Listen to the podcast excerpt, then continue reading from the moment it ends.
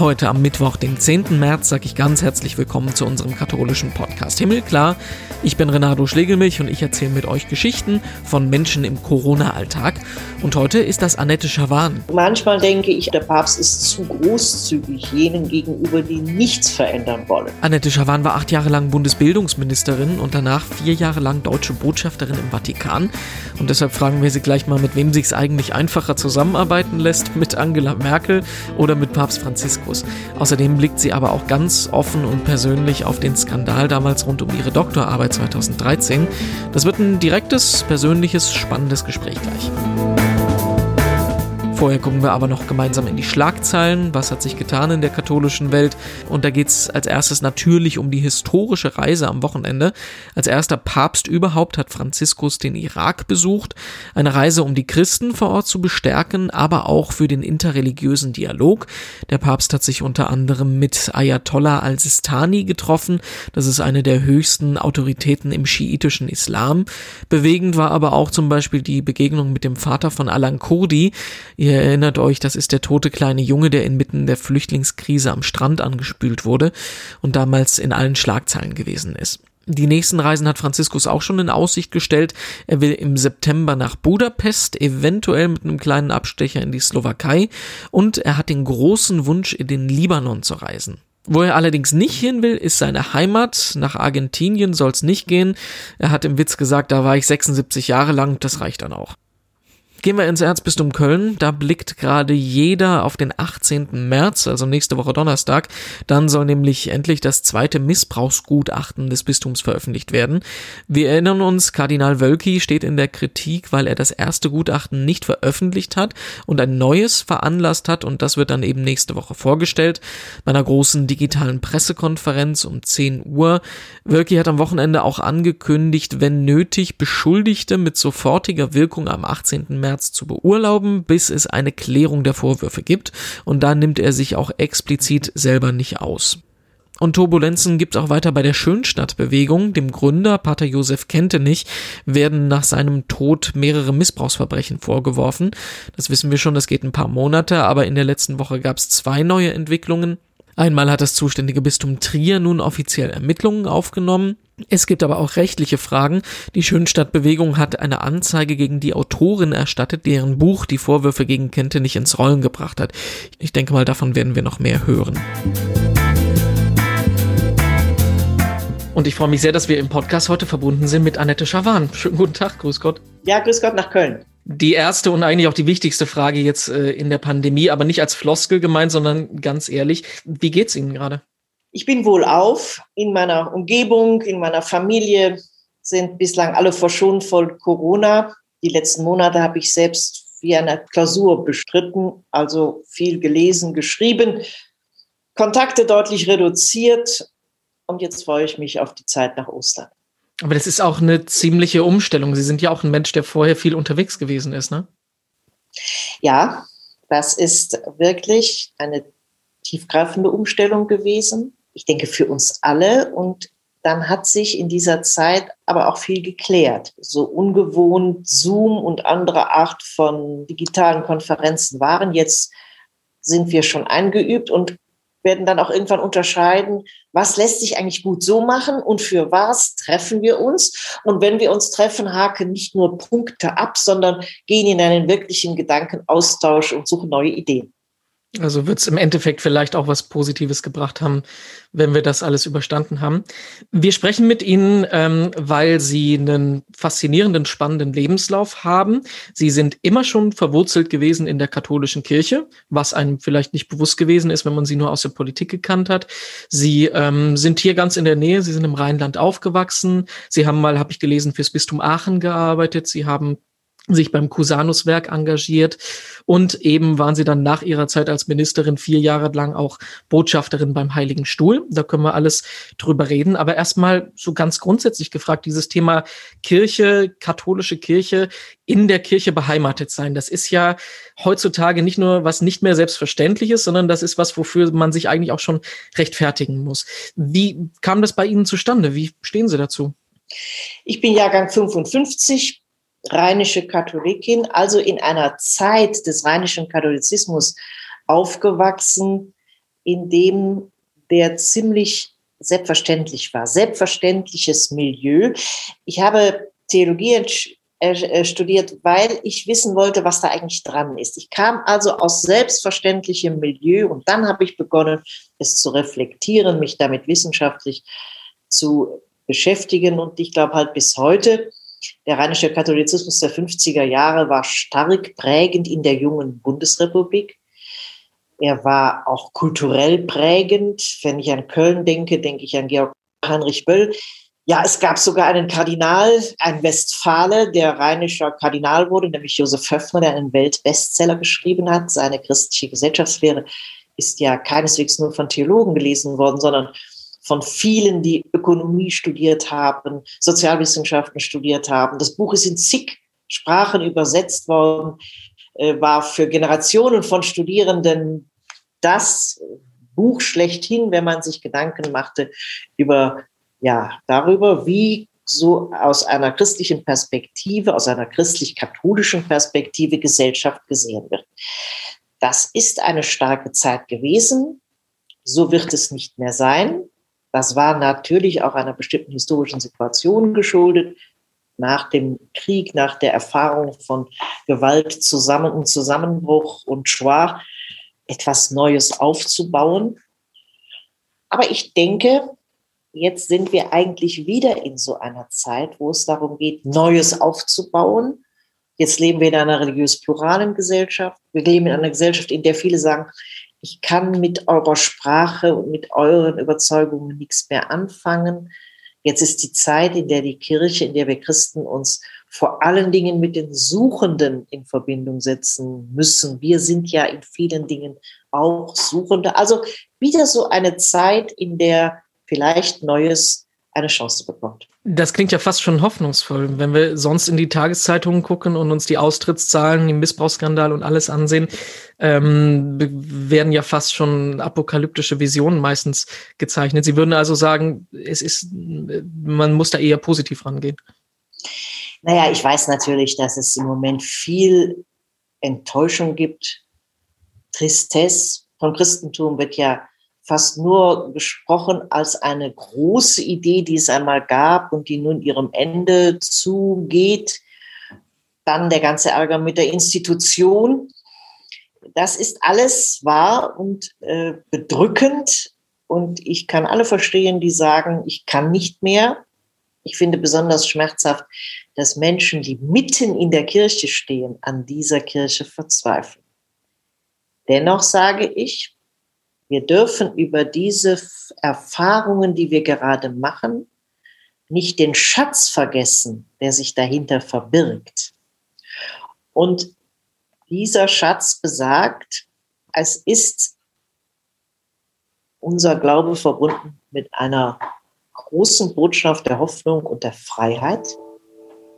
Damit ist Sorge um die Welt verbunden. Und ich finde, es gibt gerade einen Papst, der uns mit Fratelli Tutti, mit seiner Enzyk letzten Enzyklika oder mit Laudato Si vor Augen führt, das, was wir so gemeinhin katholische Soziallehre nennen, hat wieder eine große Zukunft und muss jetzt weiterentwickelt werden. Und wir dürfen uns nicht nur beschäftigen mit dem, was uns angeht, sondern mit dem, was die Welt als Ganze angeht. Nehmen Sie die Bilder in den Nachrichtensendungen über die Kinder in Jemen, nehmen Sie viele andere Bilder, die wir täglich in unsere Wohnzimmer geschickt bekommen und uns zeigen. Das ist äh, eine Zeit, in der wir uns wirklich mit neuen Ideen und auch neuen, neuen Wegen, unsere christliche Botschaft zu verkünden, beschäftigen müssen. Ich hätte das Gespräch jetzt in eine andere Richtung laut Plan gemacht, aber lassen Sie uns da einfach mal dranbleiben. Sie haben ein Buch gerade rausgebracht, das heißt Geistesgegenwärtig sein, wo Sie auch von der äh, katholischen Kirche in Europa oder grundsätzlich von uns als Christen in Europa äh, eine neue Bescheidenheit sich wünschen. Können Sie das erklären? Weil das geht ja im Prinzip in diese Richtung genau. Ja, in zweifacher Hinsicht. Im Blick auf unseren Glauben sollten wir nicht immer auftreten, als hätten wir Antworten auf alle Fragen der Menschen, als seien wir auf der sicheren Seite, sondern bescheidener werden, Fragen zulassen, auch selbst sich Fragen eingestehen, Zweifel eingestehen, der Gemeinde vor Ort mehr Bedeutung geben als all dem, was sich dann in dieser ja immer noch stark hierarchischen Ordnung der Kirche ereignet. Und das andere, bescheidener werden, ja, wissen, dass so wie wir leben, unser Verbrauch an Ressourcen, unser Verbrauch an Möglichkeiten in der Welt zu hoch ist und darunter andere leiden. Oder äh direkter gesagt, so wie wir leben, leben wir auch auf Kosten anderer und der Zukunft. Und wenn es eine Gruppe gibt, die das deutlich machen kann, die sich dafür einsetzen kann, dass, dass Dinge sich ändern, dann finde ich, sind es Christen. Das ist ein richtig guter Auftrag. Und aus diesem Auftrag könnten wir vielleicht auch wieder mehr verstehen über unseren Glauben. Denn es prägt ja nicht nur der Glaube das Leben, sondern es prägt auch das Leben den Glauben. Und auch das zu erkennen, finde ich eine ganz wichtige Sache. Gehen wir nochmal auf den ersten Punkt zurück. Ähm, bescheiden sein mit unserem Standpunkt, den wir als Christen in Europa haben. Ähm, bei allen kirchenpolitischen Diskussionen, die wir im Moment gerade führen, ob es Frauenweihe ist, synodaler Weg, Reformen und so weiter. Ich habe so ein bisschen den Eindruck, ähm, dass da gerade diese internationale Perspektive ein bisschen verloren geht, dass wir quasi sagen, wir führen die Diskussionen, wir finden die Antworten und wie die anderen Länder dazu stehen, das spielt eigentlich gar keine Rolle. Denn übertrieben gesprochen, wir wissen es ja eh besser. Nur haben sie vier Jahre lang als äh, Botschafterin im Vatikan am Heiligen Stuhl gearbeitet. Das heißt, sie hatten ja auch den direkten Kontakt zu den Menschen aus den anderen Kulturkreisen. Ähm, was denken Sie, muss man da, sollten wir da vielleicht auch so einen Schritt zurückgehen und mehr auf diese, die, diese anderen Stimmen in der Kirche hören? Nun, die Fragen, die wir diskutieren, sind keineswegs nur Fragen aus Deutschland. Das wird ja manchmal gesagt. Es sind Fragen, die auch anderswo diskutiert werden. Und deshalb die Diskussion zu führen, ist richtig. Sie auch immer stärker international verbunden zu führen, ist auch richtig. Es sind nicht nur die Fragen aus Deutschland. Gleichzeitig dürfen wir uns darin nicht erschöpfen. Wer auf Kirche schaut, wer auf die Christen schaut, darf nicht den Eindruck gewinnen, es geht nur um Insider-Geschichten. Es geht um eine, eine Insidersprache. Äh, auch äh, übrigens, es, manche haben den Eindruck, es geht vor allem um Macht und Angst vor Machtverlust. Das Wort wird nie gesagt, aber es ist spürbar, dass es ja nicht nur viele kritische Fragen gibt, sondern es gibt auch viele kritische Reaktionen, die den Eindruck erwecken, alles wie es ist, ist von Christus gestiftet und daher unverwechselbar und unverrückbar. Und das ist keine gute Reaktion. Und deshalb ist es gut, das eine mit dem anderen zu verbinden. Die Weltsorge, der Auftrag war ja, geht in die Welt, verkündet das Evangelium, steht den Armen bei. Die schöne Geschichte mit dem mit Jesus, dem Hungernden und Unbekleideten und dem, der Ansprache sucht, findet er sie oder sind wir immer irgendwie mit anderen beschäftigt? Gehen wir mal zurück in Ihren Lebenslauf. Wir haben über Ihr Theologiestudium gesprochen, äh, dass Sie rheinisch-katholisch verwurzelt sind. Wie ist denn dann der Sprung gekommen zur Politik? Sie waren ja ähm, Ministerin in Baden-Württemberg und dann von da aus dann in die Bundesregierung von 2009 bis 2013. Zunächst bin ich gar nicht in die Politik gegangen, sondern habe 15 Berufsjahre in der Kirche verbracht, weshalb ich natürlich auch viel in der Kirche erlebt habe. Ähm, das Busanuswerk war ein wunderbarer beruflicher Einstieg, Arbeit mit jungen Leuten. Aber ich war auch in einem Generalvikariat vier Jahre und äh, deshalb weiß ich, wie, wie es so diskutiert wird in diesen Kreisen. Einzige Frau in einer Abteilungsleiterrunde ansonsten eigentlich nur Priester damals. Das ist ja auch schon alle lang, alles lange her.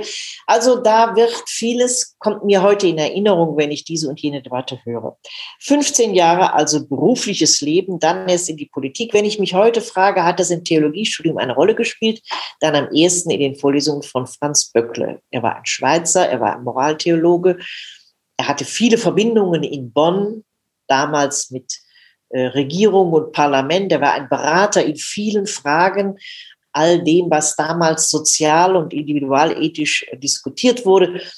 Und das, daran erinnere ich mich gut, waren viele Themen, von denen ich dachte, Politik, die Kunst abzuwägen, die Kunst zu einer wirklich guten Entscheidung zu kommen, Politik mit Kompass, das könnte interessant sein. Und kurz nach meinem 40. Geburtstag hatte ich dann die große Chance von, vom Rheinland, damals lebte ich in Bonn, dann nach Baden-Württemberg als Kultusministerin zu gehen. Wie unterscheidet sich denn die Arbeit in der Landesregierung oder in der Bundesregierung? Arbeit in der Bundesregierung ist deutlich internationaler. Gerade in meinem Bereich, in der Wissenschafts- und Forschungspolitik lebt so ein Forschungsstandort Deutschland ja von der Internationalität, von vielen interessanten internationalen Bedingungen. Man ist also viel in der Welt unterwegs, um äh, interessante Partner zu finden, um deutlich zu machen, Deutschland ist ein interessanter Forschungsstandort, junge Forscherinnen und Forscher vor allen Dingen nach Deutschland äh, zu holen. Ähm, und das Zweite ist, äh, in der, im Bund haben sie es immer zu tun mit 16 Ländern. Und wir erleben das gerade in der Corona-Zeit, dass die Balance zwischen Bund und Ländern durchaus anspruchsvoll ist. Ähm, das hat viele Vorzüge. Wenn Sie unsere französischen Nachbarn nehmen, da wird alles in Paris entschieden und dann ist es auch entschieden. Ähm, wir mögen das, diese 16. Hans Mayer, der frühere Kultusminister in Bayern, hat einmal gesagt, der Vorzug des Föderalismus ist, es können nicht alle zur gleichen Zeit irren. Es ist immer einer dabei, der kann vor dem Irrtum bewahren. Aber das heißt natürlich, dass auch sehr viel verhandelt werden muss, sehr viel abgewogen werden muss. So, und in meinem Bereich war das besonders stark in der Bildungspolitik. Da konnte ich als Kultusministerin unmittelbar agieren. Die Bildungspolitik ist das Herzstück der Landespolitik. Da können Sie wunderbar gestalten. Da müssen Sie nicht auf Berlin und nicht auf Brüssel warten. Hm, aber da ist der, sagen, der Nachteil, dass in einer immer mobileren Welt kaum Verständnis ist, wenn nicht die 16 Länder gute Vereinbarungen treffen, vergleichbare Schulstrukturen, vergleichbare Bildungskonzepte, das ist, glaube ich, eine große Baustelle, die auch jetzt gerade in der Corona-Phase deutlich geworden ist. Äh, wie, wie sieht wirklich ein Bildungsplan der Zukunft aus? Wie schaffen wir, dass die Arbeit äh, in der digitalen Welt auch in fester Bestandteil in den Schulen ist. Und wenn dann wieder 16 Länder ihr eigenes machen, dann verzweifeln natürlich alle die, die von einem Bundesland ins andere umziehen mit ihren schulpflichtigen Kindern. Ich will Sie jetzt nicht nach einer ähm, politischen Einschätzung der Corona-Politik der Regierung fragen, aber ich vermute mal, Sie beneiden nicht unbedingt die Kolleginnen und Kollegen, die sich jetzt mit dieser Krise äh, auseinandersetzen müssen, wo ja gerade wirklich auch im Bereich der Schulen ja wirklich jeder eine andere Meinung hat gerade, ne? Ja, ich ähm, beneide sie nicht und ich habe großen Respekt vor denen, die jetzt entscheiden müssen. Denn in der Tat, es gibt ja Bereiche, da sind, und da gehört die Schule zu, wo eigentlich die allermeisten glauben zu wissen, wie es jetzt eigentlich sein sollte. Jeder ist mal zur Schule gegangen, jeder hat noch eine offene Rechnung mit der Schule und so ist das alles immer umstritten, egal mit wem wir sprechen. Es ist ja eigentlich auch so, dass vor allem am Anfang, aber auch jetzt noch, wir noch längst nicht all das wissen, was wir gerne wüssten, um klar entscheiden zu können. Also ist das so ein ja, ein immer wieder neues Vortasten.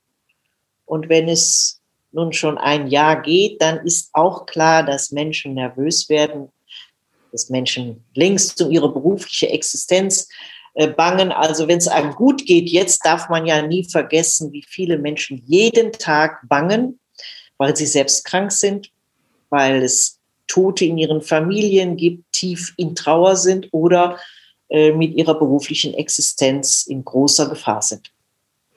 Ja, ihr Lebenswerk gerade ähm, äh, zerstört wird. Das ist schon auch eine Zeit voller Trauer. Und bevor wir über die Chancen sprechen, äh, müssen wir vor allen Dingen auch über die Trauer sprechen. Für mich ist eines der eindrucksvollsten Bilder aus diesem Pandemiejahr der 27. März auf dem Petersplatz, äh, der Papst alleine in diesem regnerischen Milieu, diese große Geste der Solidarität in der Ungewissheit, der Solidarität im Leiden.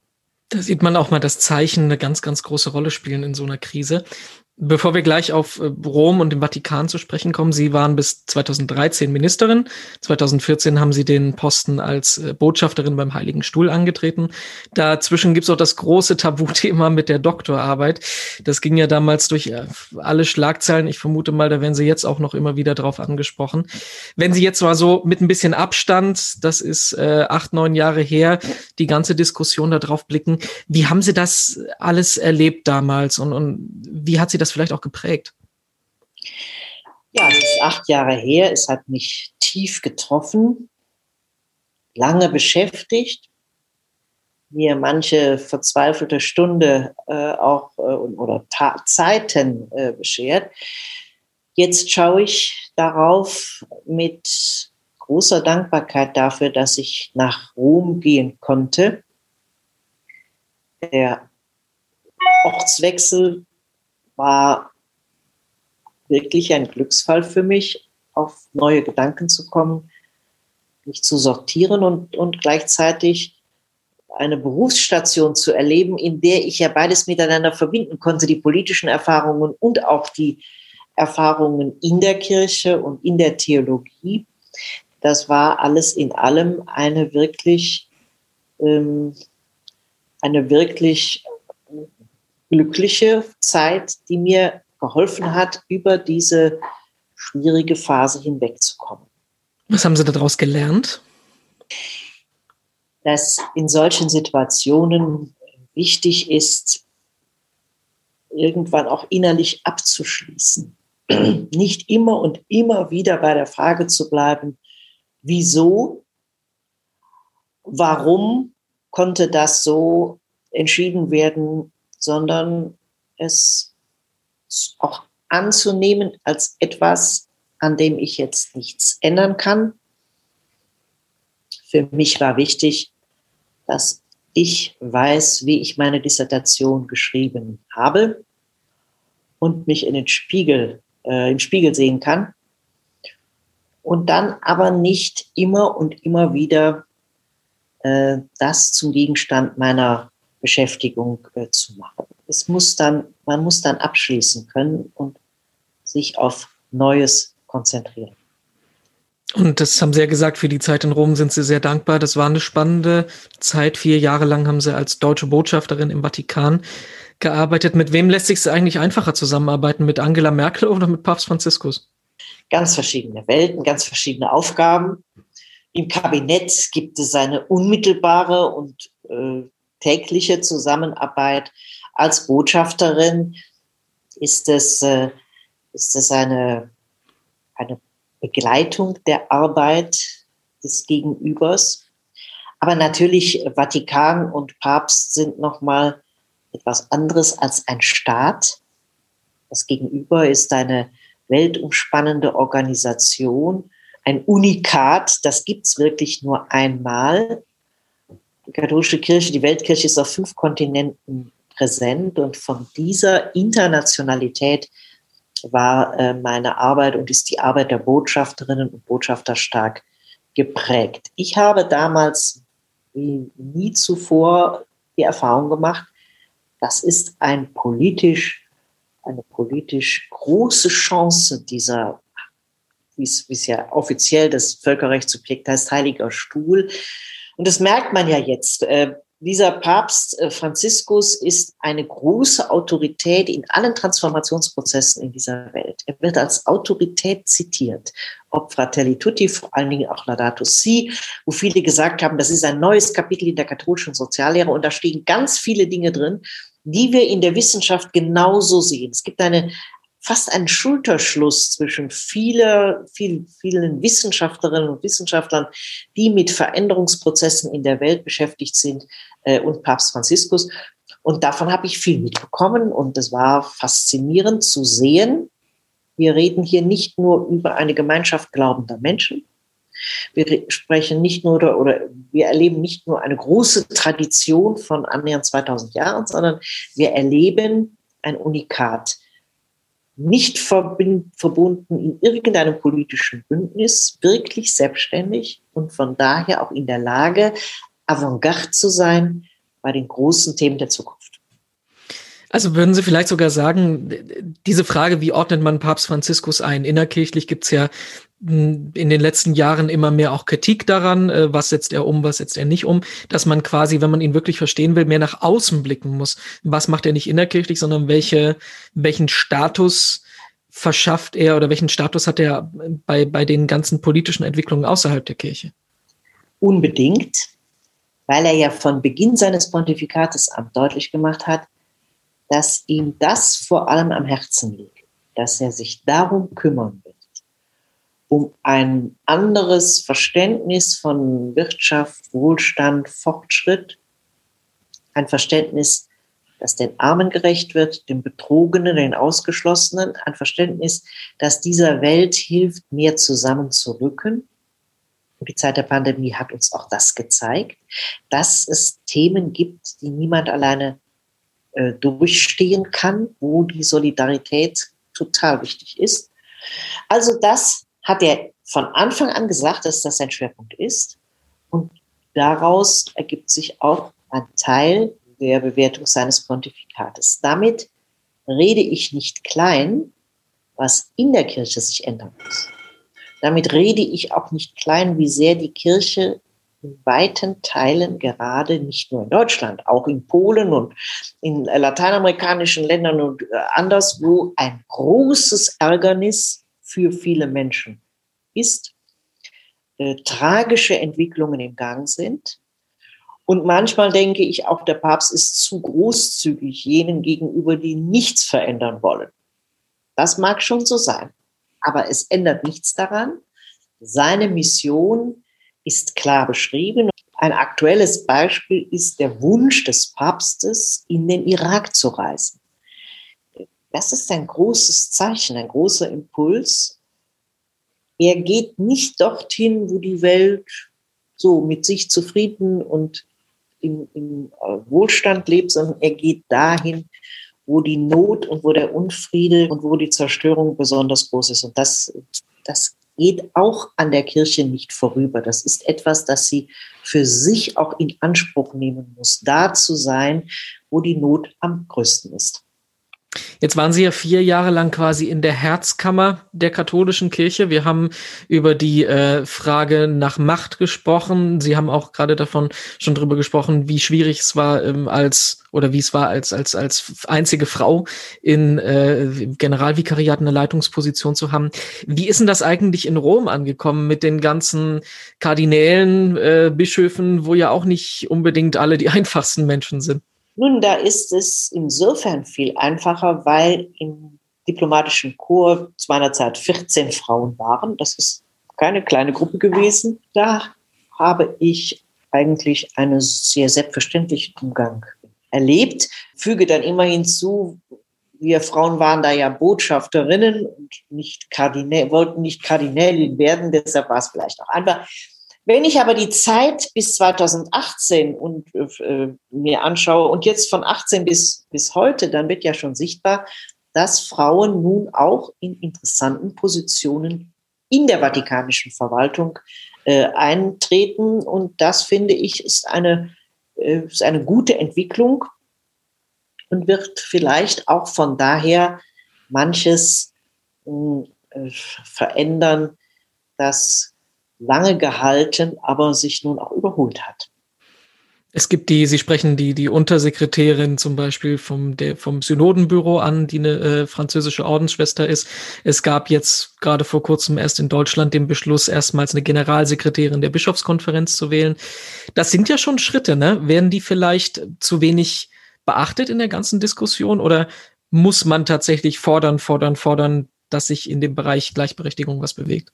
Nun, diese Schritte, jetzt auch die Bestellung von Frau äh, Dr. Gillis ist ja natürlich positiv wahrgenommen worden, wird auch gewürdigt.